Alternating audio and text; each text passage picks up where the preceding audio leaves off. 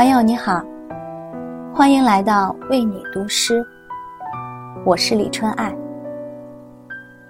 钱钟书先生说：“婚姻是座围墙，城外的人想进去，城里的人想出来。婚姻到底意味着什么？让人幸福又痛苦。”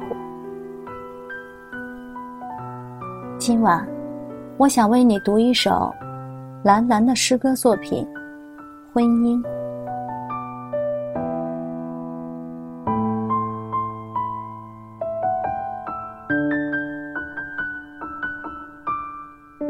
并不是人们说的那样，爱情需要一个安顿的地方。